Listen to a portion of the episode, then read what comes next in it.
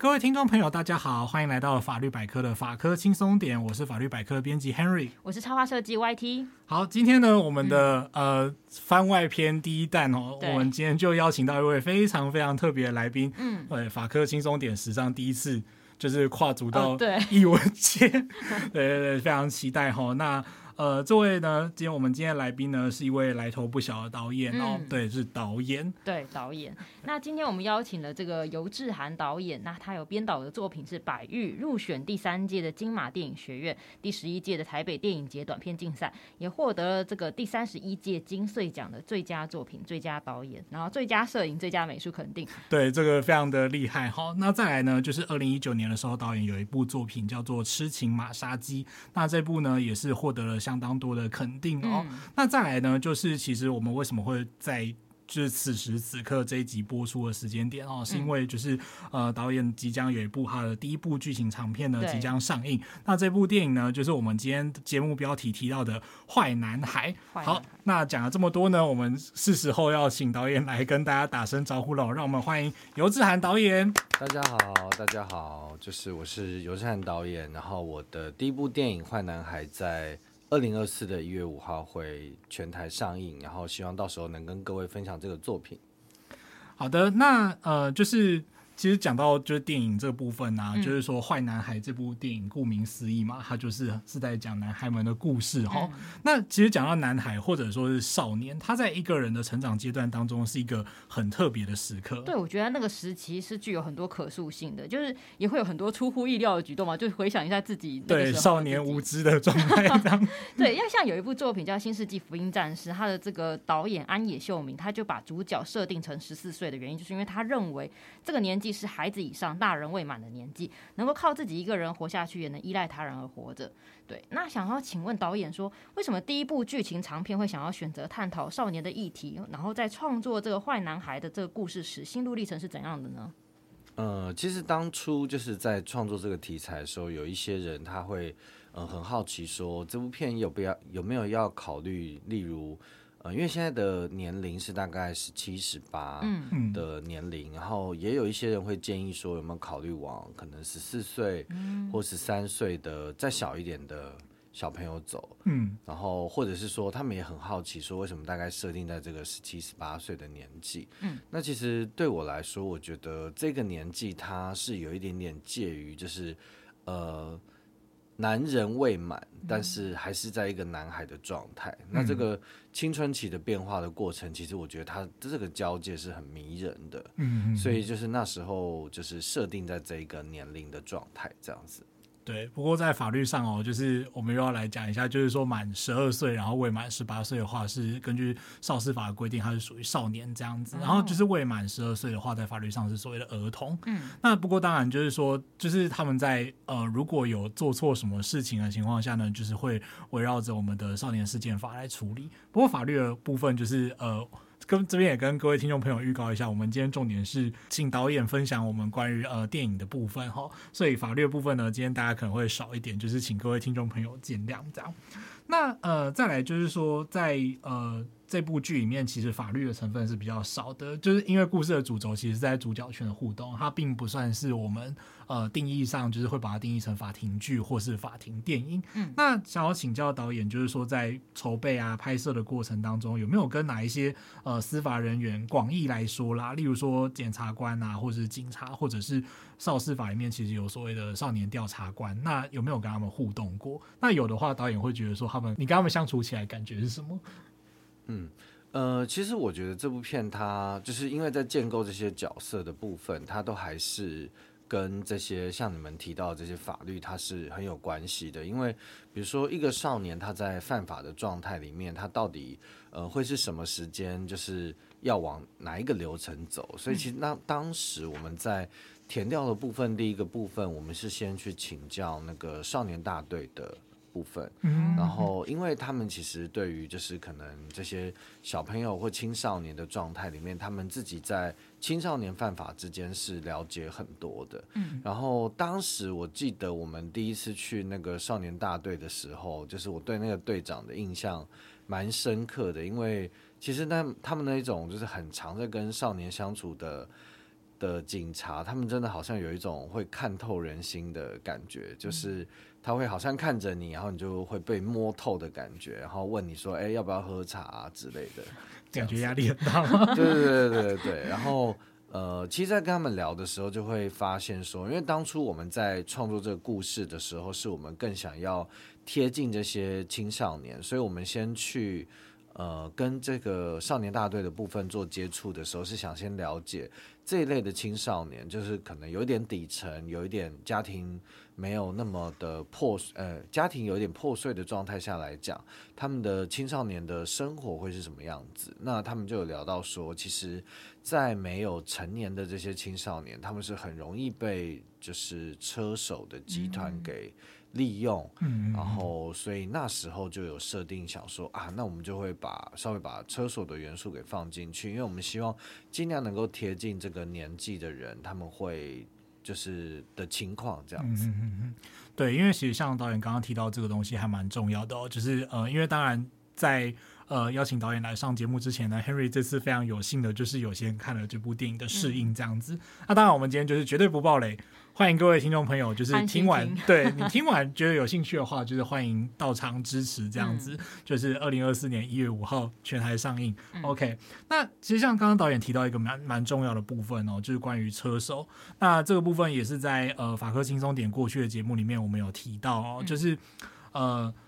像是这种诈骗集团，他们的呃，例如说车手或者是提供人头账户的情况，其实是非常普遍的哈。那再来呢，就是说为什么要去利用少年？一方面是诶，少年他可能会有很多的状况，像刚刚导演提到说，例如说家庭的功能可能就没有那么的明显，支撑程度没有那么的强，那就是这些。可能需要认同的少年呢，就是可能比较容易被吸收。那再来就是说，他如果家里面没有给他足够的呃经济上的享受的话，他也可能会铤而走险，因为这其实是一个对他们来讲是一个高风险但是高报酬的工作。嗯、那这也是一个蛮呃可以说是一个蛮明显的社会问题。例如说，我们现在的呃地检署收案的情况，其实有相当大一部分都跟这个诈欺是有很大关系的。呃，哎，我另外想补充一个，就是我们在少年大队完之后，就是有再去填掉一个是在跟警察有关的，因为刚刚你们问到说这部片的构成嘛，那因为其实如果在少年犯罪之后，呃，就是因为会因为他犯的案件的内容的不同，而往就是不同的单位送，然后所以那时候我们有另外在跟。警察的部分做填调，那他们那时候也有跟我们讲到，就是说，其实，在移送检察官之前，他们如果想调查案件内容的话，会有一个时间的限制。对对，然后那是我们是调查的时候有呃填调的时候有了解到的。这样。嗯嗯嗯。那这个地方也是回应一下导演这个问题哦。对，就是显然这个。等一下再问导演，就是说做这个填调的过程感觉是如何？好了，就是原本是一个不懂，就是对法律没有特别研究的人，然后听完这些之后，会不会觉得啊，法律真的是很复杂这样子？对，因为在这个地方呢，就是说我们在少年的部分，大家可以去看，有听兴趣的听众朋友可以去看少司法的规定哦，就可以知道说，诶，它原则上就是会呃从所谓的曝险少年这个概念开始。就是说，什么样的少年会进到少司法里面？他就是说，例如他做了刑事上的犯罪，那或者呢是说，诶，他有试用药物的状况。那这个使用药物的状况呢，可能有时候像是呃第三级或第四级毒品。那再来呢，就是说，呃，他携带了危险的物品，他随身携带危险物品，例如说，呃，枪炮弹药盗窃管制条例里面所。呃，限制的那种啊，例如说手指虎或者是蝴蝶刀之类的东西。那再来呢，就他可能做了一些法律上原本所不处罚，但是他是预备或未遂的犯罪行为啊，例如说他伤害他人未遂等等的。那这个情况呢，会进入呃。就是少少司法的程序里面，那原则上呢，就是说一开始的阶段呢，可能会分成就是少年保护事件，那以及就是说如果他在更重的情况，也就是例如说他呃犯了很重的罪，例如说如果假设他真的去杀人好了，那是五年以上的重罪，那或者是他在这个事件结束之后啊，案子进入法院里面的时候已经成年了啊，这个时候呢，他就可能会转为所谓的少年刑事案件。那刚刚导演聊到，其实会有这个差异。对，那想要请教一下导演，就是说，就是从导演是做电影专业，嗯、然后跟法律这样子，呃，有有所接触之后，会不会觉得他给人的感觉是什么？会很有距离吗？应该是也在跟警察聊的时候，就会发现说，有一些影视作品其实。呃，它不会完完全全的根据现实状态而拍摄，对。然后就是，但是我们因为透过这些影视作品有一些认知，嗯、就会也有一些其实跟现实它不一定完全相近。然后就是那时候在聊的时候，才会有一种哦，原来实实际上是这样子的感觉。嗯嗯嗯嗯。对，不过其实，但举哪一部作品就不好意思了，所以哦，没关系，没关系，很多，因为其实像我们也看过一些连续剧，它其实挂呃，就是它的指导单位，例如说可能挂法务部，嗯、呃，或者是警政署，但是拍出来的呃内容其实也还蛮跟现实有一些地方就是不符合这样子，嗯、所以我觉得这还蛮正常，毕竟就是说真正的呃法律内容，它拍出来其实是。一点都不好玩的，嗯、啊，非但不好玩，而且还很容易就是引起不安或者是有争议这样子。对一般人来讲啦，可能会觉得很难理解。那所以这个部分我觉得都还算是呃很正常，很正常这样。对，那再来呢，就是想要跟导演聊聊，就是说，哎、欸，其实这部片就是《坏男孩》，他本来这部片好像不是要叫《坏男孩》，他的原本的一个片名是《失能少年》。那想要请教导演，就是说，哎、欸，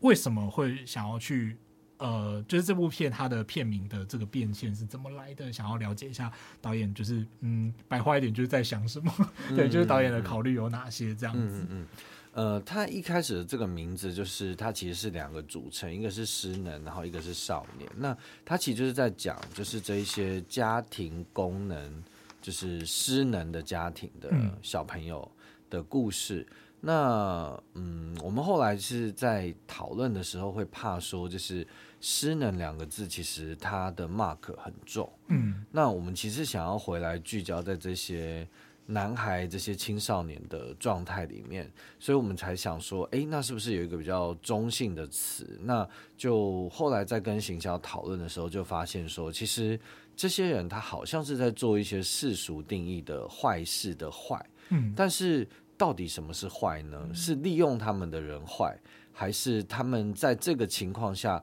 做出来的事情是坏呢？所以后来我们就想说，哎，那呃，既然本来的片名它有一点点紫色性，有一点点 mark 太重。那甚至于像可能小朋友他会以有个过来跟我讲说啊，他觉得剧名很酷，因为感觉是超能力的片这样子。那我觉得好像会有一点误导这样，所以我们就是往新的片名走的时候，希望能够透过这部片，然后这个片名去讨论到底什么是坏。那这些就是家庭功能失常的小朋友，他们在长大以后，他们在经历的到底又是一个什么样的状况？嗯，因为其实像。导演这个部分呢、啊，就是说，呃，这边要推荐听众朋友一一本书哈，应该说一套书，它现在就是有分成上下两册这样子。嗯、那这个这本书呢，是呃日本的冈本茂树教授啊、呃，他是呃立命馆大学产业社会学系的教授。那他其实最主要的工作呢，是在协助累犯受刑人更生哦、呃。那在这本书，他有一本书叫做《交出杀人犯》。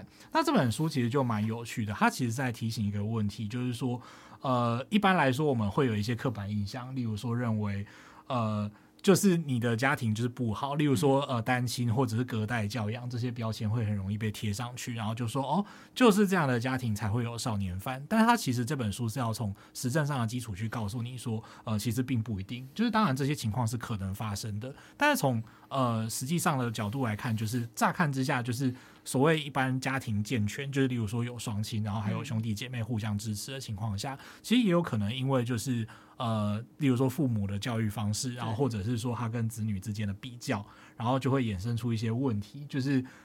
过多的爱反而会教出一个就是呃长期就是压抑之下，然后最后爆发之后，他其实这一个人也有可能会变成罪犯。嗯、然后你一直去教他说，哎，你要成为一个好孩子，你要跟你的。哥哥姐姐看齐这样的状况，或者你跟你的弟弟妹妹学习这种状况，其实也有可能会造成就是呃家庭之间的功能不彰，那有可能会最后催生出一个罪犯。所以这本书其实还蛮，它并不是一本就是很理论、很法律的书哦。大家欢迎去看看，就是这个冈本教授他以他个人就是辅导的经验呢，去告诉大家说，诶，其实有很多故事，然后有很多不同的状态这样子。对，因为像在电影中这些孩子们呐、你刚刚讲到，像刚刚导演有说到说，在一大一般大家的世俗认定会被认为是坏事的事情，或是我们大家说是法律面上或是道德面上，但他们可能只是他们有他们的动机，或是他们要想要表现出某些情感，其实是有很多层面的。尤其我刚刚觉得说，青少年时期那个内心的转变，其实真的是蛮复杂的，而不是单纯说大家就常常是说啊，你就把它定义成就是他是一个坏这样子。那想要请问导演在这当中，其实是想要探讨或者是表现什么样的情感呢？嗯，其实我觉得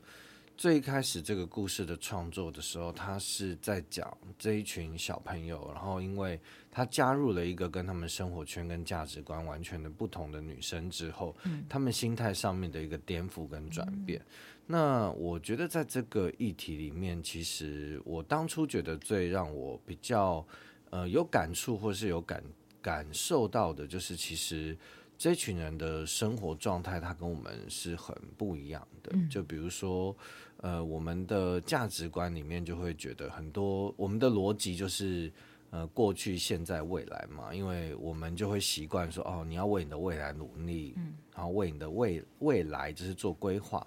但其实真正接触到这一群人，或是在做这个题材的时候，嗯，我发现他们的状态其实是很多是现在。就是比如说，他们可能因为会做，例如高风险高报酬的工作，他们会赚到一些快钱，但是他们可能右手就会顺手把这些钱就花掉，去作为今天的快乐。他们其实不太有所谓的未来这件事。那再加上就是，其实他们的生活很多时候跟我们自己在城市啊念书念到现在这样的状态是很不一样，就是。他们其实从很多时候，他们就已经是没有选择了，就是，呃，应该是这样讲，就是他们的选择是很有限的，就是在我们现在认知里面，就可能透过读书能够，比如说达到，例如你以后做医生，或是做所谓的阶级翻转这件事情，在他们的身上，其实他们的起跑点就已经有一个限制了。那我觉得真正碰到这群人之后，就是我觉得他跟我。以前理解的生活状态是落差很远的，所以，呃，我觉得这样的生活跟这样的大家在经历的事情，其实我很希望透过这部片能够让大家看到自己没有想过的生活，或是没有想过的一些人，他们在面对或在遭遇的状况。其实导演刚刚讲到这一段啊，我就想到说，因为其实 Henry 自己是在台南长大的。然后呃，其实就是更精确一点说，其实我是在那个呃庙街附近长大的，就是呃，其实我家就是那种左边有一间庙，右边有一间庙的那种状态。然后以前呢、就是会那种就是南宫顶桃啊，台一宫顶桃，就是呃。现在就是可能大家会觉得说，哦，就有一个名称叫八加九，就是衍生出，哎，好像你会去跳这个阵头，就是哎不好的，然后有标签的这样子。那或者呢，他们你就是大家会觉得说，他们就是什么电音啊，然后刺激，然后改管，这一点也可以从就是二零二三年非常爆红的网络。迷因影片哦，就是山道猴子的一生 表达出来，对，就是说，哎、欸，大家好像对这个东西都有一个既定印象，但我觉得那个既定印象就是说，它其实并不是有绝对的对或错，其实是这样子，就是说，如果在你没有违反法律，然后没有伤害到别人的情况下，其实你也不能说那种生活态度就是一定的好或者是不好，对。那所以其实很多人，我觉得在。呃，观看这件事情的时候，其实会陷入那种就是呃标签或者是一种迷思里面这样子。对，那不过呢，就是那究竟是跟呃，例如说跟我们其他人，就是可能我们会看这样子，然后会去为他们贴标签，其实就是我们不了解。所以我觉得，像导演刚刚提出说，就是要呃透过这部电影，然后去带。观众可能去看过他们看他们没有看过的东西，其实我觉得这一点还蛮好的，而且就是在故事的情节里面，其实这个部分我们就不爆雷啦哈。但是我觉得在故事里面，就是你可以从就是主角群的互动里面，其实你也可以看到某一部分的自己，其实真的是这样。黑人自己小时候也是有那种呃小学同学跟我一起，就是去跟那种路边卖把布冰淇淋的阿伯。然后我就看亲眼看到我同学，就是说拿冰淇淋不给钱，然后就逃了就走，然后跟那阿北就是在学校附近追了一整个礼拜，那阿北就一直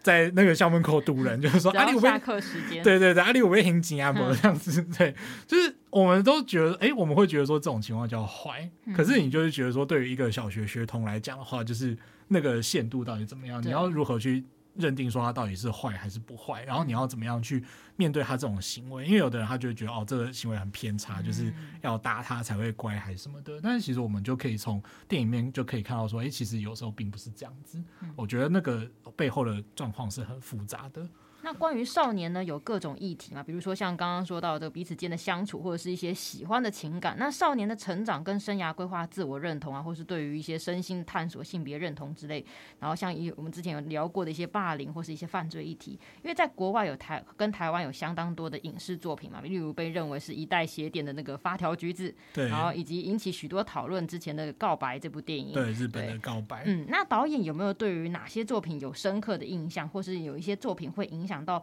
导演在创作《坏男孩》时的想法吗？想要请导演跟我们分享。嗯，其实呃，在做这部片的时候，当然像您刚刚讲到，就是说，其实我没有特别去想参考啦。但是其实从以前，因为本来就是念影视相关的科系，所以其实一定是看过《发条橘子》。嗯，然后呃，可能还有《风柜来的人》啊这一些作品。那呃，很刚好这些组成，其实他大概都会是四个男生，然后。他线条不一样的状态，或他们在经历不同的事情，但是互相影响的一个过程。嗯，呃，我自己在做的时候，一定还是会希望不要说往就是特定哪一些作品去观摩或参考，但你说会不会无形中就是会想到那些？画面，我觉得在做的时候，它可能会影响你的潜意识，或者是说，可能像之前他重新有在上映的，就是《笑脸的安娜》，嗯，然后以及严正国他就是长大以后又在拍那个《笑脸的》这样子。其实我觉得这些作品它都是蛮生猛有力的。那我觉得自己在拍的时候，一定还是会去想，说自己可能最想说的是什么故事跟。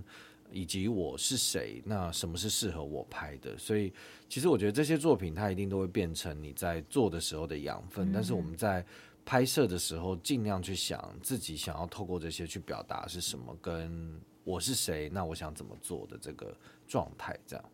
对，因为其实像呃这部片的，就是坏男孩的主演之一吴建和哈，就是他有一部电影是《阳光普照》。嗯，那《阳光普照》这部作品，Harry 自己也有看。那当然就是。其实蛮有趣的，大家想要知道就是关于少年犯罪之后会怎么样的状况，其实可以去看《阳光阳光普照》这部片。那其实像呃，我觉得《阳光普照》它也是一部很有意思的作品，就是说台湾最近呃，不管从刚刚导演提到的《少年的安娜》，然后到走到今天，我觉得其实都有很多的。呃，电影是在探讨这个问题，但是我觉得有趣的是，其实大家的叙事方式都不同。那尤其以《坏男孩》这部电影来讲，我觉得他有他自己蛮有趣的叙事，这样子，我觉得说他真的就是很以故事主角主角当中的互动为主轴，嗯他比较没有那种，就是他的故事是一个很集中的故事，对我来说，然后我觉得他的呃这个角度也是蛮有意思的。那当然，这个地方的趣味哈，就是。留待大家 对进电影院欣赏这样子，对。那再来还有一个小问题想要问导演哦，就是说这部片它是呃今年就是高雄电影节的闭幕片嘛，嗯。那呃想要请问一下，这部片跟高雄是有什么样的渊源吗？就是这当中，因为其实 Henry 的呃。就是我家人其实现在住高雄，嗯、然后所以那时候看到电影里面就是哎看到就是哎，例如说熟悉的对高高雄梦时代啊，会觉得说哎非常的眼熟这样子。那想要请导演跟我们聊一聊，就是这部电影跟高雄的关系是什么？呃，这部电影的原声其实它给我们整个故事的灵感的一个缘起，其实在高雄的前镇区，然后它的前镇区这样的。的状态就是像我们可能之前新闻比较了解，就是它最有名的就是有一个前镇渔港嘛。是。那我们自己实际到那边之后，就会发现，因为当时呃最一开始是编剧有跟当时前镇高中的老师聊到天，然后就会发现说，其实这附近的小朋友的生活状态是他们比较多都不是中产的状态，因为可能临近渔港，所以有一些父母的职业他会是比较可能像跟渔港有关的工作。但是他在前镇区这个地方，就是比较冲突的点是像，像呃刚刚您提到，就是他有一个比较象征资本主义的梦时代百货这样，所以其实我们觉得这是一个很充满冲突性的舞台，就是说，好像在这里就是有一个不一样阶级，但是它是在同一个地方的一个展现。嗯，那所以我们在故事的设计或对比里面，也才会是说，可能这四个少年他是一个比较底层的状态，但是他遇到了另外一个跟他们的呃阶段跟他们的状态很不一样的一个。比较有钱的女生，嗯、那在这样的状态里面，他们又会碰出什么样的火花？这是我们当初其实因为钱在那个地方给到的灵感而往下创作的过程。哦，对，因为其实有一些场景，就是说也确实在呃，就是故事到中间啦，会出现一些场景。我觉得那个地方就是在呃，你其实，在都市里面是看不到的。嗯，说实在话是这样。那我也想询问一下导演，说在实际拍摄的过程中，有没有觉得呃，比如说最困难啊，最需要克服的地方是什么？还有像是比如说让你最印象深刻，或是觉得最有成就感的地方？嗯嗯，哎、欸，我刚刚补充一下，就是说，嗯、其实像我们刚刚提到，就是说，呃，这四个少年其实有一点代表，像是高雄。嗯、那我们另外安排这个比较有钱的女生，她就是。呃，因为其实我们就觉得说啊，就是台北好像有一点点典型，所以我们其实安排她是一个从台中来的少女这样子，嗯嗯嗯，就是呃，除了象征就是他们的状态不一样，也象征他们其实是住在不同的地方的人。嗯、然后，但因为为什么我提到从这个女生延伸到这四个男生的状态，是因为其实呃，对我来说拍摄里面它比较困难的是群戏的处理，就是说。嗯因为其实我们的片里面比较多的这些青少年演员，他都是呃，不是说都是非常非常的经验老道的职业演员。嗯，那但还是有很专业的演员，这些是没有问题的。那只是说，其实小朋友他们的演员就是要掌握自己的演戏的线条跟角色个性，已经是有一个难度的状态。那但是当又要放到了群戏里面，就是他既要兼顾自己的角色线条，然后又要就是顾这个群体的主戏，就会变成是，如果在这个群戏里面，只要有一个人没有做好的话，那我们就是整个又要重来拍。所以其实我觉得这个是在。就是做的过程里面一个很大的挑战，因为比如说，假设我们又不可能只拍一个角度嘛，对，对，因为群戏可能会补不同的人的近景这样子。嗯、那其实有可能，比如说我一个 take 假设来六次，那我拍例如四个角度。那他们其实就演了二十四次，所以嗯，对，所以其实要怎么样让他们能够，就是比如说在演的过程里面，就是又重新有好像是第一次演的感觉，这就是需要一直鼓励他们、刺激他们，或者给他们加油打气的状态。嗯，哦，我觉得刚刚导演分享了一个，就是我看电影完全不知道的地方，就是你刚刚说，比如说他们要演到二十四次那个，然后每一次可能都要演出，好像就像第一次做这件事情一样。嗯，假设啦，我后来是还是有把次数降低一点。对，但是还是哦，我觉得这对一般我们看电影的人来说，就觉得哎有点意外，原来是这样子，就是幕后是这样做的。嗯。那其实，因为我们开头在简介的时候，其实有聊到说，哎，导演在呃之前，就是在此之前，其实大部分的作品都是短片。那想要请教导演，就是说，因为这是第一部剧情长片嘛，那想要请教一下导演，就是说，觉得，哎，就是创作的形式，就是转到长片这段中间，就是说，你觉得跟拍摄短片最大的差别在哪里？那以及说，有没有在这当中遇到什么样的挑战？嗯。嗯、呃，其实短片它，我们如果比较讲简单的分类，就是短片就像短跑嘛，那长片它其实就是至少是中长跑的状态这样子。嗯，那它其实要配速，就是你每一天在拍摄的时候会想说，今天其实它应该要拍到的重点，或者是说这个礼拜里面你觉得哪几天的主戏是最重要？就是我觉得它一定是要有计划跟做。配速的状态，那我觉得另外一个是说，其实短片以前的经验就是，它不至于，它还是我们还是一定会放映，我们一定还是会跟观众对话。但是我觉得长片相对，因为你要面对的观众群是希望抓到更多的，所以其实你要跟观众对话的过程，它也是更多也更深入的。那这个我觉得在面对观众要到多。频繁，或者是说你要跟你的观众对话到多深这件事情，是我觉得以前短片我没有那么大的经验，或没有那么深的体会，这样。嗯，对，因为我自己在看完电影之后的心得啦啊，这个部分其实，在看完之后还没有机会跟导演说这样子。嗯，对，就是很期待你的想法。应该说，我看完之后，我会觉得说，其实像因为导导演刚刚其实提提到一个蛮大的重点是，呃，就是长片跟观众的对话的程度这样。那我自己是觉得说，哎，其实呃，我觉得《坏男孩》它是一个很集中的故事。他的我所谓故事集中是说，他的呃关于角色的刻画是很集中的，就是他出现的人物其实也是人物关系是相对不复杂的，然后中间的呃就是不管是有怀抱着对彼此什么样的情感，那个线也是很明显的。那在这段过程当中，导演是呃怎么样？就是说，因为像有些电影，它就是可以拍得很复杂，例如说他的登场人物很多，他中间涉及到的事情也很复杂，呃，例如说什么。很多超级英雄电影，它里面的反派也有本事，就是有很多不同的计划，比方说让超人跟蝙蝠侠反目成仇之类的。对，那在呃，就是没有这些元素，没有这些过多元素的情况下，导演觉得说你是要怎么，你是能够怎么样，就是表现出呃更多的东西，然后让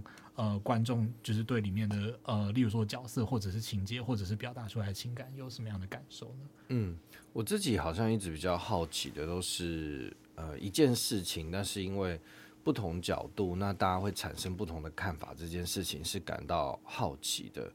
呃，其实像刚刚您提到的一些比较剧情复杂类的东西，它嗯也很好看，只是它自己在作为我的拍摄里面，其实我好像还是偏。比较极简一点，因为我觉得自，嗯、呃，因为我自己觉得，我还是回到人的感受，在重新看待一件事情的时候，它会产生什么样不一样的看法。嗯，那这个也是我在做这部片的时候，因为其实这些小朋友演员，或是这些青少年女的演员，他们是都表演得非常非常好。那我觉得回到。对于人的好奇，对于角色的好奇，这好像才是我自己在做这部片里面最想提问跟最想得到答案的事情。这样，那你想要询问一下导演，说在这拍摄过程中有发生过什么有趣的事情吗？嗯，其实我觉得每天都很辛苦啊，因为就是我们在一个炎热的，主要啦，就是在炎热的中南部拍，然后我觉得。呃，因为有一些演员，他其实都不是就是可能南部人这样子，嗯、所以其实他们对于就是如果气候就是呃，因为我觉得大家就是天气热，可以在家里吹冷气避暑啦，对。嗯、但是如果说今天要到现场，然后呃拍摄的环境其实是比较严苛的状态，因为我们是在正热的夏天，嗯、所以这里面可能就会发生说，比如说演演员在。夏天的路的草地上面跑的时候，例如我们假设这个 take 来了九次，嗯，嗯，那他们其实再专业或体力再好，都后来会稍微跟我反映说，啊，他们有一点点快要中暑了这样子，哦，真的，对对对，所以其实我觉得在呃一个相对条件比较严苛的环境里面做这部片的拍摄。呃，其实就是一个蛮辛苦的过程，但是因为我们又希望能够呈现到很夏天的感觉，或是很流汗的感觉，嗯、所以我们才选择了在这个季节做这部片的拍摄。这样对，因为其实像呃，我觉得导演刚刚提到的一个，就是导演的可以说是呃拍戏的一种风格，或者是。该说是美学吧，对，就是说，就是对于呃简单的事情，就是如何去诉说人跟人之间的情感，那其实也很重要的是回应到就是呃我们的少司法的一个初衷哦，就是这个地方是一个比较理论的讨论，就是说少司法它到底该怎么去规定，那这个地方。其实，呃，各位听众朋友，如果在我们的之前的集数里面哦，就是第四季的第三集，我们就是有聊过，就是说从少年法庭，或者是说从少年的安娜这部电影，跟各位听众聊聊，就是说，呃，少年犯罪相关的议题的时候，其实我们当时讲过一个概念叫同心圆理论。那这个同心圆理论呢，大家就把这个东西想象成是一颗金沙，然后那个少年就是最里面那颗真果。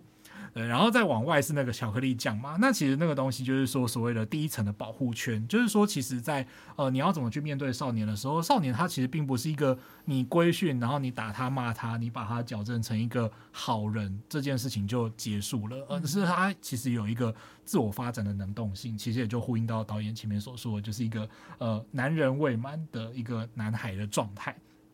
那这个状态呢，就是说对他而言，就是保护者跟教育者其实是第一层非常重要的部分哦。那再来第二层呢，才是说尽可能的，就是呃，让第二层就是在第一层被破坏的时候哦，例如说他真的就是没有人可以依靠，或者是说他的所谓保护者跟教育者跟他最亲密的人，其实就是把他。呃，带坏的人的时候呢，这个时候才会去由司法跟司法行政机关去介入，然后可能会选择适当的社会资源去进行这个少年处遇的工作。那再来就是在外面那一层，就是第三层呢，其实就是说社会其实，在有时候就是例如说遇到这些少年犯罪，或者是说他们可能还没犯罪，他们可能只是有例如说改管啊、刺青啊、放电音这样的行为，这个社会就已经会对他们去。有一些呃，例如贴标签的举动，或者是说污名化的举动，那这个时候反而是不好的。所以说，其实呃，最主要就是说形成这个针对这个围绕少年形成一个同心圆，那目的就是希望说，诶，不要让社会就是透过过多的情感去介入这个少年处遇。所以，其实我觉得在呃导演这部分，就是导演的叙事方式，其实就是很围绕着这群少年他们自身。那其实对我来说，诶，其实这个就蛮呼应到，就是说，诶，我们去怎么去探讨在这个同心圆里面它的第一层关系，对我来说是这样子，我觉得蛮有意思的。嗯，那像这部电影里面，因为有提到就是关于车手的部分嘛，我也不要再讲太多，怕不小心他突然爆雷 剧透。对对，那我也蛮好奇说，因为嗯、呃，就是不知道演员演完关于这个车手这个角色，或是导演自己看车手这个角色，就是在拍完以后有没有什么样的想法？对，有一种嗯。罪犯体验营的感觉，呃、对，就体验了一次，对，感受一下，就是实际上犯罪的呃、嗯、手法，对，嗯，其实我们在填调的过程里面，一定会更仔细的理解他们的呃，比如说车手的生活，或是说整个犯罪集团它的一些细节，但是我们在处理成本片的时候，我们有一些地方有一点调整，我们没有那么接近。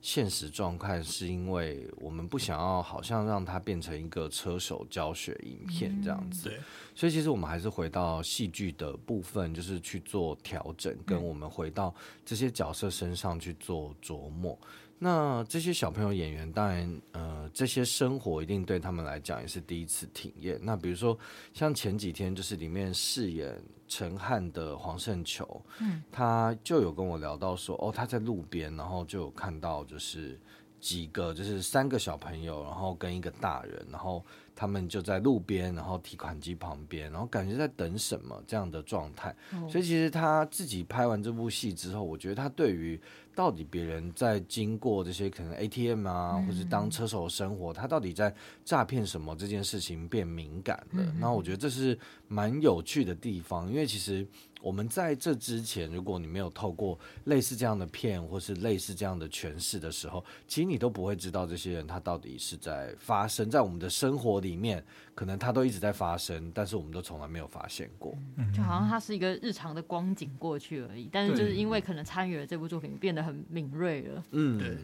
不过这个地方也跟大家分享一个有趣的知识，就是大家可以去警政署的网站上，其实就是他们有一个车手专区哦。对，那个车手专区就是他们会摆一堆照片，然后你其实就可以在那个照片看到，就是因为可能是 ATM 旁边的监视器就会把这些车手的形貌拍下来，然后他们就会放到这个。车手专区，然后供大家指认啊、观览这样子。但等一下，我觉得他取这个叫车手专区，我不知道有一种好像求职栏一样的 那种感觉。对，车手专区，但是你就是其实都是犯罪哦，都是犯罪，犯罪这个地方就不鼓励这样。对，但是其实你看到车手专区就有很多，就是你就看一看之后就会觉得说啊，其实你们还应该还是戴个口罩比较好。对，因为有的就是会比较 脸脸色就是比较对比较茫然的，就是在操作这样子。可是你看这样子回到就是车手专区，对我们来讲，它就是一格。一格的照片，哦、对对对，可是其实我们透过这部片，就是当这些你以为只是一个一个的照片，它真的在你面前，然后你去体验他的生活的时候，你会去理解说，哎，他们有的其实可能就是被利用，或者说有些他们也是不得不。那所以这也是我们希望透过这部片去让大家立体化我们可能曾经不了解的事情。这样对，真的没有错。我觉得有时候影视作品真的就很厉害，就有时候让大家看完以后，可能会有一种真的身临其境的感觉。可能原来你只是觉得。它只是你的日常的片段而已，但是你就会觉得哦，我体验了一次，原来他的生活是这样子。对、嗯、对，因为其实像是呃，这个地方就是要回归到，就是说，不管其实不只是少年，也。就是延伸到成人，就是说，大家在面临法律责任的时候，其实法官还是要做一件很重要的事情，就是去想说，哎，你我今天要怎么去决定这个人在法律上的待遇啊？例如说，他要被关多久？嗯，他要被罚多重？他罚金刑多少？然后有期徒刑多少？那这就回归到我们在呃节目里面很常引用的一句就是名言哦，就是人生有多难，然后量刑就有多难。是对，因为它其实是一个呃，你要去看这个人的生活轨迹，就包括说从电影里面其实。也可以看得出来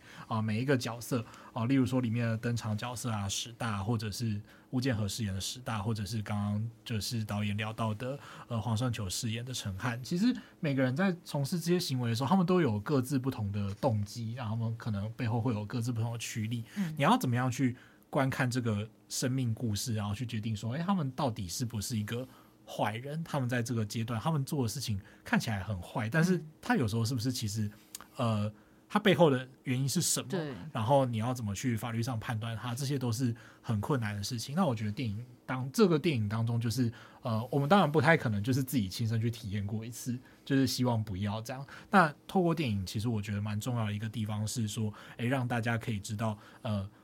背后可能有什么样的一个故事，然后让大家对于就是人生有多难，良心就有多难这句话可能会有更深的。你这是一个金句哎，对对对，这个点出就是一位呃。台湾法律系的教授，他在他在他的刑法课堂上面就提到这件事情，这样子，希望就是这句话大家可以，听众朋友应该都记得这样子。对，那其实就是我们刚刚聊到说，就是导演之前的作品嘛，那真的这边要跟导演说一声很不好意思，就是其实我们都没有看过，没有啊，是在网络上啊，因为比较多是短片，然 后有一些管道他可以看得到，但是毕竟是短片，所以。所以它不是一个本来就那么容易观赏到的管道，这样。好，我们就还是不要问哪些管道。好，就是先声明，就是说我们不鼓励，就是大家看呃非法来源的电影哦，就是觉得电影人的心血是真的要被认真对待这样子。对，那不过这个地方就还是很好奇，就是说，哎，那导演之前的作品，那他呃可能大致上是在讲一些什么样的内容？那就是好奇说，导演在之前的作品，包括说《白玉》，然后到《痴情玛莎鸡》，然后到《坏男孩》，嗯。那这中间就是导演在呃创作过程当中有一些心态上的转变，或是题材上的选择，是有什么样的考虑？那以及导演就是说，如果有之后有下一个机会，就是要再拍这种长片的话，嗯，导演会觉得说有什么样的方向是会去考虑的吗？嗯嗯呃，其实之前我我觉得聊一下比较近的创作啦，就是说像《痴情玛莎姬》里面，它其实是一个外形比较胖的人。然后他想要谈恋爱或想要追爱的过程，那我觉得其实总结，其实这几年比较感到好奇的，其实我觉得好像是对于资源天生起跑线比较不足的人，或者说他不是社会上典型的所谓比较具有优势的人，其实我觉得这些群体我是比较有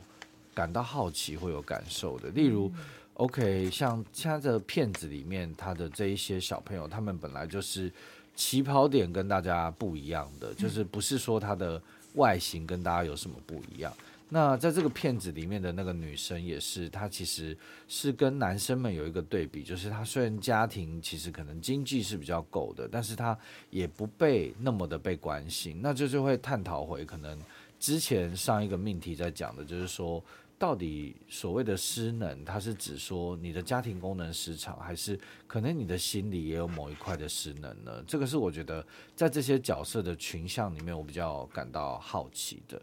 那也只是因为拍完这部片之后，就会觉得说，哇，其实好像。